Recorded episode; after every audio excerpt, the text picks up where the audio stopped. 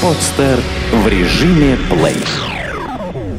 Авторская программа Анатолия Кутузова «Время действий». Реальные истории об активности, развитии и предпринимательстве в любой сфере. Время действий. Хочу поздравить всех сегодня с Днем Знаний. Начинается новый телесезон. А я вернулся недавно с Международного молодежного форума «Балтийский Артек». И э, есть э, много интересного материала, который мы привезли, подготовили на площадке Балтийского Артека. Давайте посмотрим интересное интервью с главным редактором радиостанции «Эхо Москвы» Алексеем Алексеевичем Венедиктовым. Здравствуйте, уважаемый Алексей. Добрый день. А, расскажите о своих ощущениях. Вот что вы сегодня делали на площадке форума и как вам кажется, насколько хорошо проводится, организован этот форум? Ну, а, по вашему приглашению я был на этой площадке, я встречался с ребятами медиапотока, мы говорили о профессии журналиста. А, собственно, я рассказал, чего я вижу, они задавали мне вопросы, иногда недоуменные, иногда агрессивные, иногда неправильные. Вот. Но, как известно, неправильных вопросов не бывает, бывают неправильные ответы, вот, мои, я имею в виду, поэтому как-то справились. И затем вторая часть, более профессиональная, мы рассказывали о том, что такое современное интервью в электронных медиа. И здесь, э, конечно, был более профессиональный разговор – Здесь пришли ребята, которых интересует уже, видимо, профессия или там, полупрофессия, во всяком случае. Что касается организации э, Балтартека, ну, судя по тому, что здесь все было вовремя, организация хорошая, вот, еда приличная и нормальная, и а, люди доброжелательные, но за там, 4 часа понять все равно ничего невозможно. А, ну вот вы провели общение с аудиторией. Какой вопрос вам понравился больше всего? Или несколько вопросов? Ну, вы знаете, там интересно, что а, я обычно задираю планку и говорю о проблемах, о которых, может быть, эти ребята и не думали, потому что они еще, как правило, не в профессии. И а, самое главное, что было позитивного для меня, это то, что я там пару раз переспросил, не сложно ли я говорю, потому что я говорю все-таки для профессионалов, и, в общем, как-то никто не просил повторить. А, это означает, что ребята были достаточно подготовлены, обычно в студенческих аудиториях, а, где я бываю, от Благовещенска до Калининграда и Санкт-Петербурга через Москву, там все-таки вопросы более наивные. Здесь чувствуется некий а, опыт, некая готовность или некая подготовка. Я еще не понял, что это. Расскажите, как вы стали главным редактором радиостанции «Эхо Москва»? Ну, я был избран, а, это было в 98 году, в 96 году ушел главный редактор, первый главный редактор «Эхо» и основатель Сергей Корзун – после чего мы рассчитывали, что он вернется в течение близкого времени, шел на телевидение. А, и у нас а, два года не было главного редактора, и наши рейтинги а, съехали до полутора процентов в Москве до 18 места. И потом мои друзья пришли ко мне, я к этому времени возглавлял информационную службу, радио было информационное, сказали, слушай, все уже, ждать невозможно, давай выдвигайся, мы тебя поддержим. А, мы проголосуем за тебя и поехали. Собственно говоря, достаточно случайно. Я уже к этому времени 20 лет был школьным учителем и классным руководителем довольно успешного в Москве, довольно известного в Москве. И, конечно, это э, быть главным редактором, это был сменить профессию, поэтому в 98 году я был избран в марте, а в июне я ушел из школы, совмещать это было э, никакой возможности. Но вот с тех пор 15 лет я главный редактор, уже 4 раза переизбирался. Вот пятый раз буду избираться в марте 2014 года. Скажите, а что на вас так повлияло, что вы так кардинально сменили сферу своих занятий? Вы знаете, друзья, у вас к друзьям возникают всегда дружеские, э, дружеские обязательства, да, а, там, друзья и семья, а, это важнее, чем работа, на мой взгляд. Поэтому, когда люди пришли практически за помощью, и практически уже 8 лет я на этой станции как бы общался, тусовался, вот, я не смог отказать. Алексей Алексеевич, вот э, когда говорят, называют ваше имя, оно имеет определенные атрибуты, то есть атрибуты вашей репутации, атрибуты вашего бренда. Вот как, какие атрибуты вы бы могли сами выявить и как вы их идентифицируете? Ну, если говорить о внешних атрибутах, как я воспринимаюсь, то э, я знаю их два, мне об этом говорило разное начальство нашей страны. Я взбалмошный и упрямый. Угу. Я не могу опровергать э, руководство Российской Федерации. Ну, значит, я взбалмошный и упрямый. Вот. А, но я надежный, как считает опять-таки руководство. И если я о чем-то договариваюсь, я держу позицию, даже если она мне невыгодна или становится невыгодна. Да, поэтому я взбалмошный, упрямый и надежный. Хорошо, а скажите, какие э, вехи в вашей э, биографии э, являются для вас знаковыми? Я думаю, что они абсолютно банальные. Родился, учился, женился, родил сына. Все остальное как бы прикладно. Мгм. Почему вы выбрали именно э, радио для того, чтобы реализовать себя как, э, как журналист? Я совершенно себя не выбирал. Еще раз повторяю, я пришел на радио в 90-м году по просьбе своих друзей. Я остался на радио по просьбе своих друзей. Я стал главным редактором радио по просьбе своих друзей. И что-то другого мне не... А как? Они не просили меня стать главным редактором газет. Вот я э, сегодня узнал о том, что вы занимаетесь еще изданием журнала. Да. Подскажите, что для вас э, вот, издание этого журнала имеет э, какое значение в вашей жизни и чему посвящен журнал? Ну, сначала э, то, что этот журнал, это исторический журнал, но для семейного чтения, которого в России еще нет. Я все-таки по образованию историк, по профессии преподаватель истории. Я вижу, насколько историческое знание фрагментарно у нового поколения. Мы попытались создать журнал «Дилетант», который читался бы легко и который бы а, читался в том числе и поколением, с, ка- клиповое, с большим количеством иллюстраций, таблиц и так далее. А, Для меня это новый вызов. Я никогда не занимался печатными медиа. Здесь я издатель, а не главный редактор. Я обеспечиваю э, авторов, я обеспечиваю распространение. А, Конечно, мне помогает эхо и мой бренд Венедиктова. Это тоже достаточный ключ ко входу во многие кабинеты. А, Вот. Но мне кажется, что исторический журнал типа «Дилетанта», он сейчас а, как бы меня активизировал, потому что на эхе я много чего добился. Эхо а, занимает первую позицию, эхо самое цитированное медиа.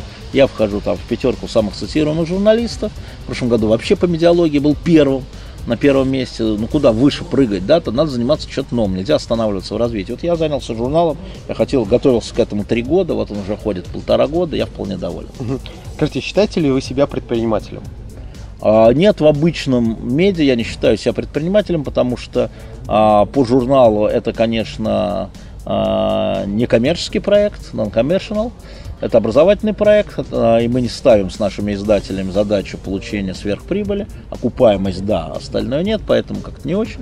А что касается радио, то у нас очень строгое разделение между главным редактором и генеральным директором. У меня даже нет права финансовой подписи а, все 15 лет, и меня это вполне устраивает. А, как мы шутим перед своими инвесторами, я расходная часть бюджета, а генеральный директор доходная часть бюджета. Я не предприниматель. А, Скажите, какие темы э, в журналистике для вас являются наиболее интересными? Это Ваш актуально. конек. Это актуальная тема, это не важно. А если вдруг э, ни с того ни с сего из-под земли возникла тема, скажем, электронного шпионажа, связанная со Сноудом, она является интересной, потому что она актуальна.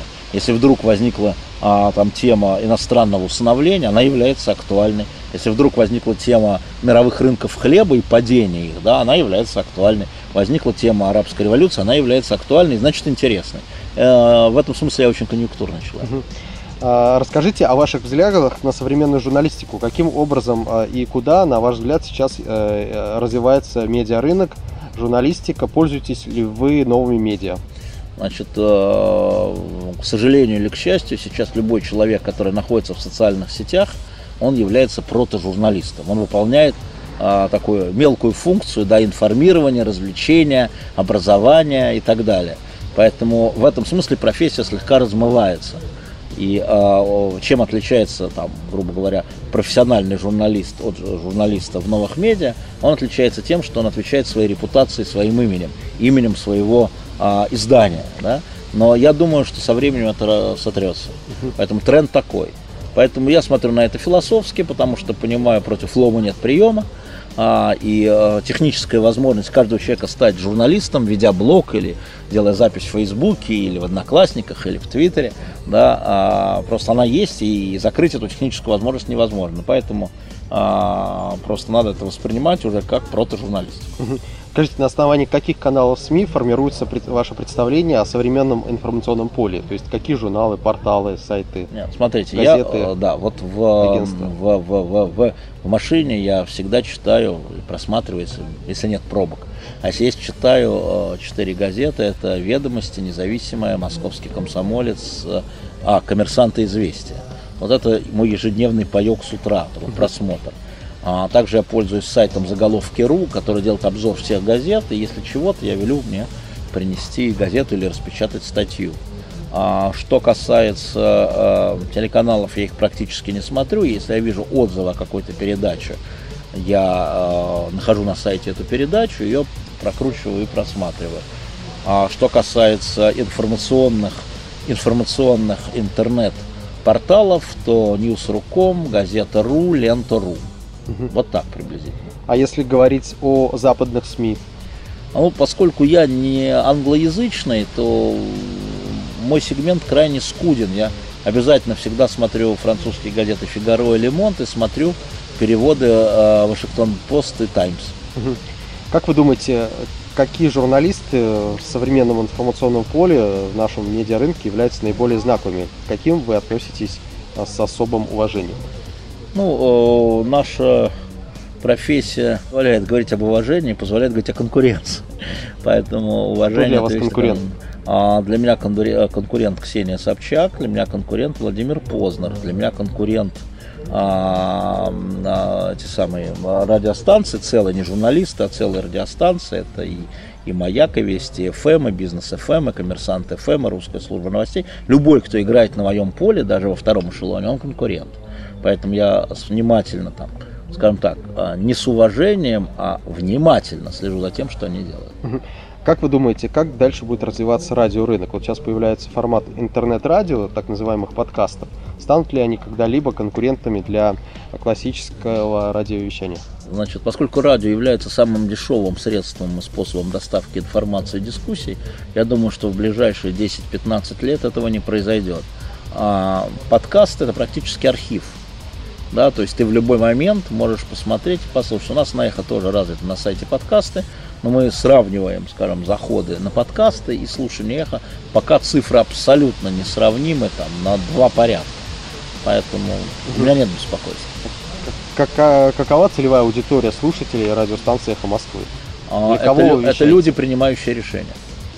Вот, Лю... Это люди, принимающие решения в любом статусе, в любом возрасте. Вот те люди, которые должны генерировать решения, мы на них работаем. Мы им даем, ну, грубо говоря, они готовят салат оливье, чтобы подать на стол. Они повара. Мы им даем отдельно горошек, отдельно майонез, отдельно картошечку, отдельно колбасочку. И те люди, которые умеют делать э, салат оливье, есть наша аудитория, те, которым нужно подать на стол. То есть это люди, принимающие решения. Алексей, ну вот э, в структуре акционерного пакета я знаю, что э, у вас есть доля, да? И вы да, я совладелец. Совладелец, но при этом э, вы не обладаете контрольным пакетом, Нет. то есть вы не принимаете окончательное решение. Нет, я принимаю окончательное решение в соответствии с законом о СМИ. Вся редакционная политика в соответствии с законом о СМИ и уставом акционерного общества «Эхо Москвы» лежит на плечах главного редактора и только его. И а, совсем недавно, когда был очередной конфликт а, с Кремлем, Владимир Путин сказал публично, я никого не знаю на эхе, кроме вас, хотя он, конечно, знает, и вы отвечаете за все, что происходит на эхе. Это не потому, что он такой неправильный, а потому что он такой правильный, потому что это гласит закон о СМИ. Поэтому а, мои решения ограничены лишь одним. Компетенция акционеров, советов директоров является а, экономическая политика инвестирования. Редакционная политика полностью в руках одного человека. Этот человек сидит перед вами. Допускаете ли вы мысль о том, что когда либо продадите свой пакет, либо наоборот увеличите долю и то, и другое не исключено, это же бизнес. Ну, мы уже предлагали, а, когда «Газпром» а, взял контроль у Владимира Гусинского над «Эхо Москвы», мы несколько раз предлагали а, «Газпром Медиа» выкупить наш пакет, при этом нам готовы были дать под залог наших акций очень приличные деньги. А что менеджеры «Газпром» говорят, нет, нет, нет, мы, все, мы всем довольны, и мы же не влезаем в вашу информационную политику, что правда, не влезают. Зачем мы будем продавать? Мы не будем продавать.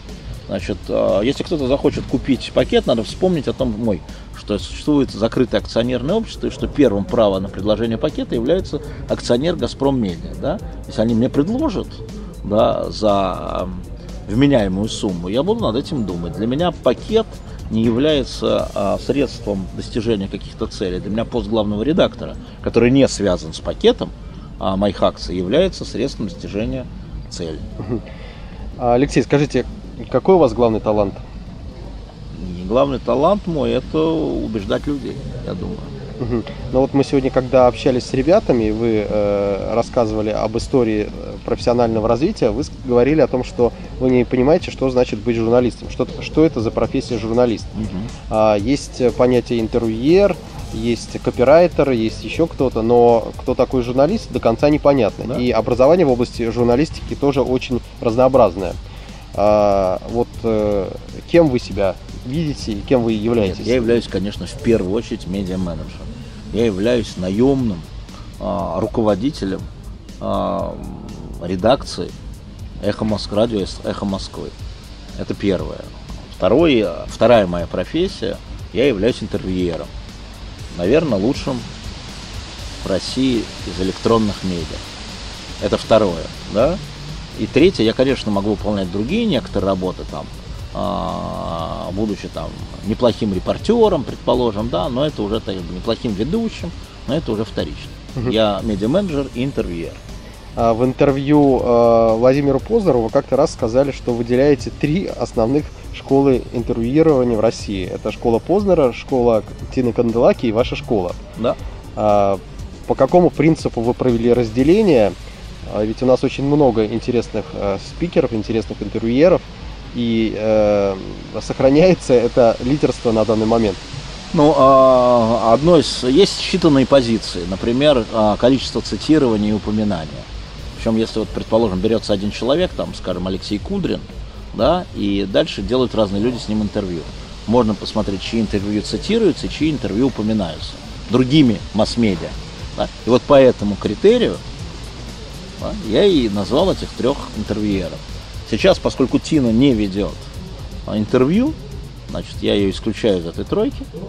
Вот. А, а, на ее место, или не на ее место, на свое место, просто стрелой поднялась Ксения Собчак, как интервьюер. Мне не нравится, как она ведет шоу, где много гостей. Ну, Я это говорю. Форматы открытых студий, то есть, да? Да, да, да, я говорю, мне не нравится. Она там Теряется. теряется, не справляется. Мне кажется, что там номер один в этом это Малахов. Да, серьезно, он может и серьезно вести, не серьезно вести, но он вот профессионал. А вот как ведет она интервью в Собчак живьем, мне кажется, что это вполне там конкурентно с Познером и со мной. А, Алексей, я знаю, что вы были одним из авторов, а, по-моему, в 97 году создания журналистской хартии вот, Москвы, города Москвы. Да. Сейчас активно обсуждается вопрос создания такой всероссийской журналистской хартии. А, какие бы вы тезисы туда прописали? Вот а, все говорят о балансе между свободой слова и цензурой. Я бы сейчас не создавал бы никаких хартий. Сейчас происходят революционные изменения в подаче информации. Хартию надо как закон писать, когда эти изменения устоятся. Это так же, как вот тропинки. Не надо сначала прокладывать тропинки, а потом сажать траву. Надо сначала посадить газон, потом, как люди станут ходить, как им удобно, там проложить тропинки. Я бы сейчас не стал создавать никакого документа нового. Но периодически возникают вопросы к качеству контента, который а, генерится в наших а, современных СМИ. Это вопрос главного редактора. Качество – это вопрос главного редактора. Это не вопрос какого-то кодекса. А, ну, понятно, что мы продаем, что в СМИ продается реклама, и понятно, что привлекают банальные вещи э, зрителя. Это там а, какие-то трагедии. Но, например, э, показывать чересчур крупными планами там а, то, что происходит в Нальчике или в Афганистане или в Грузии или еще где-то, есть ли в этом смысл, хотя это будет привлекать внимание. А, Значит, есть различные школы. Вот когда случилась трагедия 11 сентября в Штатах, а, крупнейшие американские а, журналы договорились не публиковать фотографии людей, выбрасывающихся из окон, потому что это могло нанести травму их семье. Это объяснялось. То есть они, по сути дела, скрыли фотоинформацию. И это одна история. Другая история, скажем, связана с подобным же событием во время взрыва в Испании на вокзале Аточа, где все испанские журналы опубликовали на первых страницах вот эти разорванные тела детей, вот эти куски окровавленного мяса. И на мой вопрос, ребята, а как вы это вот объясните, вот зачем вы это делаете? Они говорили мне, главные редактора испанских газет на встрече, они говорили, все должны знать, что сделали эти звери. Да? Мы не можем говорить, эти звери сделали то. Надо показать, что они сделали. И после этого на улице Мадрида вышло 3 миллиона человек. И там правда, и там правда. Это вопрос каждого издания. Как, какова допустимая доля а, натурализма, скажем так. Нет никакой единой редакционной линии, она невозможна. Поэтому вопрос э, в мере и в чувстве меры каждой редакции. И какова же доля натурализма допустима, на ваш взгляд? А, Мы радио, поэтому у нас особых проблем с этим нет. Скажите, какие развлекательные программы на телевидении вы смотрите и смотрите телевидение? Я не смотрю ничего, я не смотрю телевидение. А как вы относитесь к программе Андрея Малахова, которая имеет самые высокие индексы? А Я уже А, начал говорить, я не смотрю, не смотрю программу Андрея Малахова, имея в виду, не смотрю регулярно, естественно, но я считаю Андрея Малахова человеком, который может вести любое шоу. И я думаю, что благодарный зритель клюет не только на жареные темы и на яркие или на трагические темы, она клюет еще на абсолютно профессионального ведущего. И а, просто надо уметь понимать, что там две составляющие. Если поставить, скажем, Андрея на политические шоу, он также блестяще будет их вести. Поэтому у меня а, нет интереса к шоу вот социальным таким, как он делал. Ну, просто интереса нет. Ну, может, я уже не в том возрасте, чтобы этим интересоваться.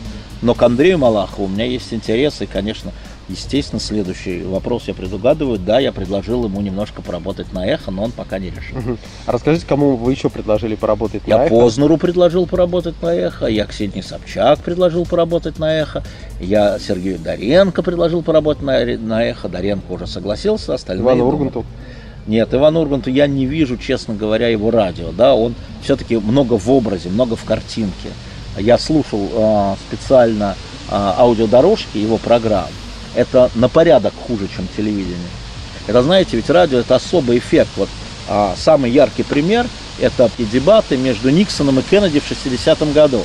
Никсон проиграл эти дебаты по телевидению, но Родина, когда они слышались, слушатели радио отдали Никсону плюс, потому что Никсон выглядел хуже, он был одутловатый, небритый, Кеннеди молодой красавец, энергичный, и телевидение добавило Кеннеди очков. Но когда звуковая дорожка этих дебатов ушла на радио, выиграл Никсон, потому что он был сущностный, потому что он был более содержательный. Я думаю, что с Ургантом то же самое. А, Алексей, а расскажите о своих хобби. Насколько я знаю, вы очень занятый человек, очень да. много-много перемещаетесь. И... Ничего страшного, есть такая система почты, которая еще работает, Amazon. Я собираю э, француз, франкоязычные э, э, французские бельгийские комиксы.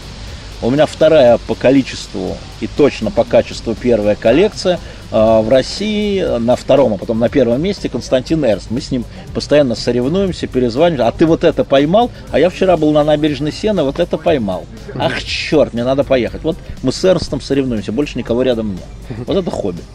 А, Алексей Алексеевич, ну вот вы говорили, что очень много путешествуете и бываете на Я не очень... путешествую. Я, проблема Где- в том, где- что я бы хотел путешествовать. Но когда вы едете в кортеже или в самолете, или у вас там одна ночь, один город, это не путешествие. Это, это такая работа, совмещение с приятным там пивом в Мюнхене, там э, фраскати в, Ло, в, этом, в, в Риме, джином в Лондоне. Вот это все. То есть почему- вот чистый алкоголик. Почему вас так часто приглашают э, в командировки наши российские госслужащие высокого ранга? А, Я думаю, что со мной интересно разговаривать. Я для них необычная зверушка в их окружении. Да, у них обычно все очень строго, читаемо и почитаемо. А я человек информированный, образованный.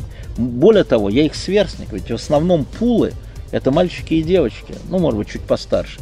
А мне уже, извините, 58, столько же, сколько им. И поэтому я на равных с ними разговариваю. С кем из э, современных министров вам наиб- наиболее интересно разговаривать? Слушайте, я вам скажу страшную вещь. Они по а, одиночке очень интересные люди, все, с кем я знаком.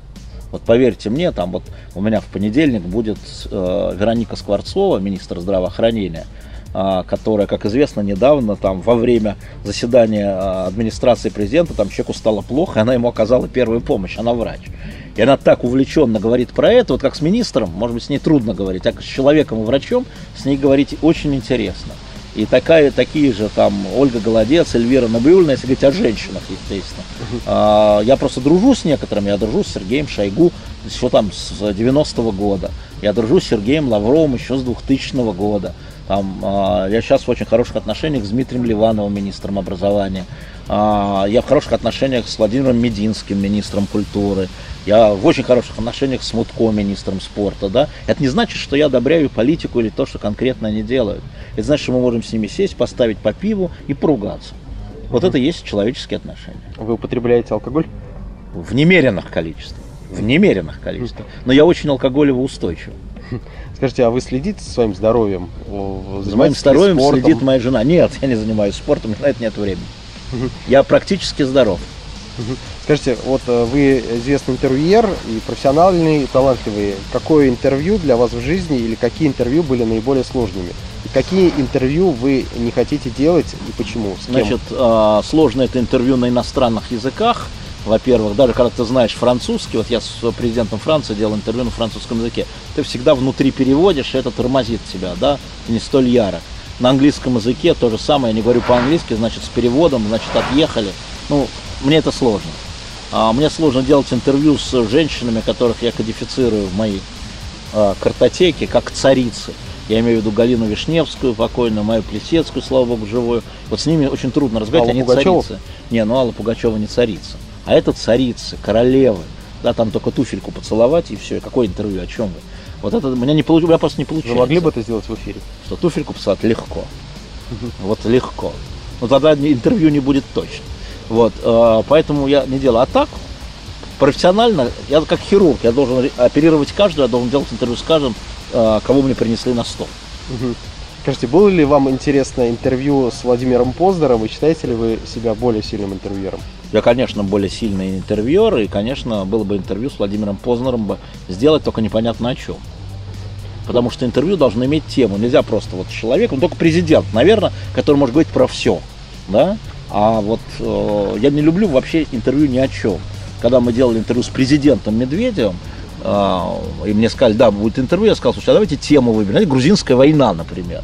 Ну, невозможно и про экономику, и про экологию, и про э, девочек, и про белочек. Но это, я считаю, это неправильно.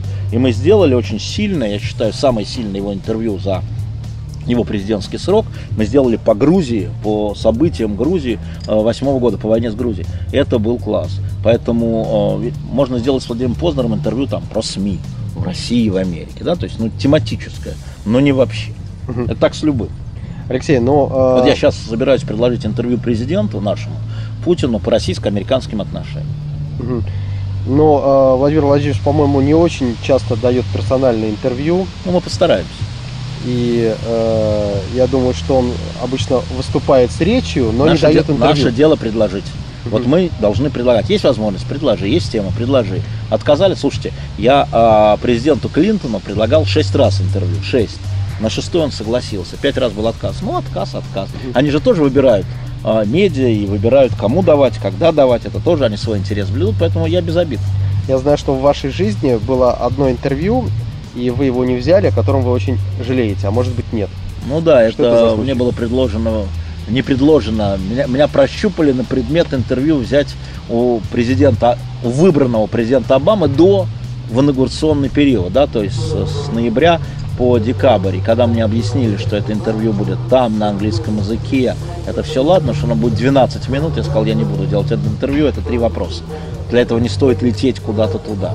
Я до сих пор не знаю, прав был я. Я бы был первым российским журналистом, взявшим интервью у президента США Барака Обамы. Может быть, это была ошибка. И на этой стадии все замерло, и другой человек полетел с другого медиа, взял интервью. Алексей, много ли вы читаете? Я много читаю. А, какие ваши авторы самые любимые? Есть я, сейчас, я, сейчас читаю, я сейчас читаю документы, я сейчас читаю архивные документы. Сейчас я прочел вот такой том «Дело Берии», полностью с его показаниями, с записками следователей, с допросами потерпевших, вот такой томина а, изданный, да, вот э, мне это очень интересно. А я сейчас читаю а, мемуары секретаря Госсовета при Александре Третьем Половцева. Я художественную литературу читаю мало, если честно говоря. Обычно я промываю ей мозги, это типа там детективы, там исторические романчики, самолетов, да, это чтобы очистить мозг. Скажите, каким вы видите будущее развития радиостанции «Эхо Москвы» и вас как медиа-менеджера и профессионала? А, честно говоря, над этим не думаю. Сейчас, повторяю, мы находимся в периоде турбулентности, и куда нас вынесет эта река, а я имею в виду информационная революция, непонятно. Мое дело только веслом отпихиваться от берегов, чтобы тебя какую-нибудь корягу не налетел. Вот это все, что я могу делать. То есть я сейчас занимаюсь там предохранением, да, потому что уже много медиа пыталось, попадало, вот, а мы внимательно следим за конкурентами, за соперниками, причем в разных странах. И вот я так сейчас рулю, как на байдарка на горном спуске, чтобы, не дай бог, не налететь куда-нибудь. Алексей, ну вот нашу программу смотрят много молодых предпринимателей. А, Как вам кажется, насколько а, как- какие существуют проблемы э, развития молодежного предпринимательства, малого предпринимательства?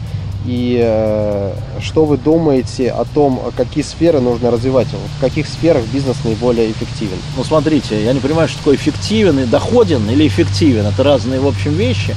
Мне просто кажется, что э, людям с современными мозгами нужно смотреть в сторону IT-бизнеса в любой сфере. Да? А, а, главный человек сейчас в производстве – это программист. Значит, э, бизнесмен – это охотник за головами сейчас. Потому что в нефти все занято, в металлургии все занято, в сельском хозяйстве все занято, конечно, отдельные могут прорываться, нет. а вот там, где нужно э, быть креативным, где нужно создать бизнес, да, сначала может быть небольшой, э, это сейчас, конечно, в основном IT-технологии. Причем они могут быть где угодно. Они могут быть машиностро... для машиностроения, для электроэнергетики, для космоса, для военки, для бытовой. Они могут быть сами по себе IT, но это, э, по-моему, недооцененный бизнес. Он, конечно, не столь доходен, сколь нефть, вот, э, но э, он очень перспективен. Скажите, а считаете ли вы себя сильным управленцем и какие у вас существуют управленческие ноу-хау в работе с вашей командой? А, Значит, меня другие считают сильным управленцем, как известно. А мое ноу-хау заключается в том, что ставка не на систему, а на людей. То есть есть некая система, да, в которой ты помещаешь людей. Ты взял Доренко, ты не создаешь под него структуру. Структура уже есть. Ты его в гнездо помещаешь и доверяешь ему. Ты делегируешь ему ответственность. Вот это важная история. Умение делегировать ответственности каждому отдельному человеку разная ответственность. Вот это есть э, ноу-хау, грубо говоря. Часто ли вы увольняете и э, бывает ли у вас в компании премии? Значит, за э, что? за 15 лет я уволил по своей инициативе двоих всего, при том, что численность компании всегда больше 100. да. А, а премирую я за неожиданность. Если человек меня удивил, да, вот, удивил, вот я тогда премирую. А так я считаю, что человек выполняет свою работу за те деньги, на которые он нанялся. Но если вдруг человек сделал что-то, прыгнул выше головы, вот тут я премирую много и демонстративно, я бы сказал так. Как вас можно удивить? Мне кажется, что вы столько видели, и э, для вас все, что происходит Ну, если вокруг, говорить- вполне обычно. Если говорить о сотрудниках, то там все очень просто. У сотрудника есть зона ответственности, зона обязанностей. Повторяю, если он эту зону инвестировал, превратил в нечто большее, это меня удивляет, потому что вроде бы структура построена монолитно. Оказывается, можно развивать. Это раз. А удивить, ну, знаете, меня же можно удивить и со знаком плюс, и со знаком минус. И э, мои, как бы, партнеры, с которыми я общаюсь, они бывают удивляют и так, и сяк. Ну, например, последняя история. Вот когда а, был суд над Навальным, и когда его взяли под стражу в зале суда, я удивился. Потому что все, что я знаю про Путина, про его команду, про Собянина, все, что я знаю на протяжении там 13 лет, не давало никаких сигналов к тому, что Навального возьмут под стражу в зале суда. И я подумал, то ли я сошел с ума, то ли команда сошла с ума. Но в любом случае это было удивление. Когда на следующий день они закрутили обратно, слава богу, значит, это сбой по фазе. Да, это значит, я не сумасшедший, и у них все в порядке. Вот это было удивление в политике, неожиданность, да, вот неожиданность, которая за рамками возможна. Расскажите о каком-нибудь курьезе э, вашей деловой и профессиональной практике. Да вся моя практика курьез. Вся моя жизнь, я бы сказал, курьез профессиональная, потому что я случайно стал радиожурналистом, я случайно стал главным редактором «Эхо Москвы», я абсолютно случайно завел свои знакомства, связи, разговоры с нынешними руководителями государства, поэтому это все курьез. Где Прав- так не должно было быть. Правда ли вы, э, правда ли, что вы очень смешлив и любите анекдоты? Анекдоты я не люблю, но, к сожалению, я очень смешлив, и иногда во время интервью, особенно те, кто знают, что я смешлив, а, злоупотребляют своим знанием и, значит, выбивают меня из эм, равновесия в эфире, что, конечно, плохо отражается на интервью, но что тут можно сделать? М, несколько человек, моих знакомцев, которых я интервьюирую, иногда, когда их загоняю в какой-нибудь угол, значит, ну, там, грубо говоря, мне палец показывают, там, или что-нибудь говорят, я начинаю ломаться.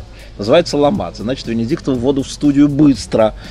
быстро, иначе интервью закончилось. Вот. Правда ли, что Владимир Жириновский умеет вас так веселить, что интервью иногда... Ну, я с Жириновским давно не делал интервью, но, конечно, он совершенно меня выбил, когда под ним развалился стул во время интервью, и он, планируя, значит, на сидении стула, со стула, ножки разошлись, он стал планировать. Он совершенно профессиональный. Это не, это не смешно, на самом деле. Вот все чеки перед тобой вдруг исчезает. Это, ну, бывает, не смешно. Но смешное было, что он продолжал говорить, ухватив микрофон, и тянул за собой микрофон, продолжая говорить, падая в падении. И я, естественно, сломался. И потом слушайте, говорят, а что вы там что журналист говорил какие-то там серьезные вещи. А я смеюсь в голос. А это просто вот эта сценка, когда там он с микрофоном исчезает под столом, она как картинка была, ну, очень забавная. Ну, как вам кажется, ведь политик должен уметь вовремя исчезать со сцены? А, у них это не принято. Спасибо, уважаемый Алексей Алексеевич. А что бы вы в завершении программы хотели пожелать нашим телезрителям? Программа называется «Время действий», и мы говорим о предпринимательстве в широком понимании этого слова, о том, что прежде чем чего-то достичь, нужно действовать. Ну вот это абсолютно правильно, что вы сказали. Я бы пожелал, конечно, вам действовать. И есть одно соображение, которое мой долгий опыт позволяет мне вам дать совет. Не бойтесь совершить ошибки. Ошибки исправляемы, если их вовремя догнать и признать. Ну что же, вот такое вот интересное интервью с Алексеем Алексеевичем Венедиктовым. Он был экспертом образовательного направления «Медиапоток» Балтийского Артека. Смотрите программу «Время действий» и действуйте. Удачи вам. С вами был Анатолий Кутузов. До свидания. Скачать другие выпуски подкаста вы можете на podster.ru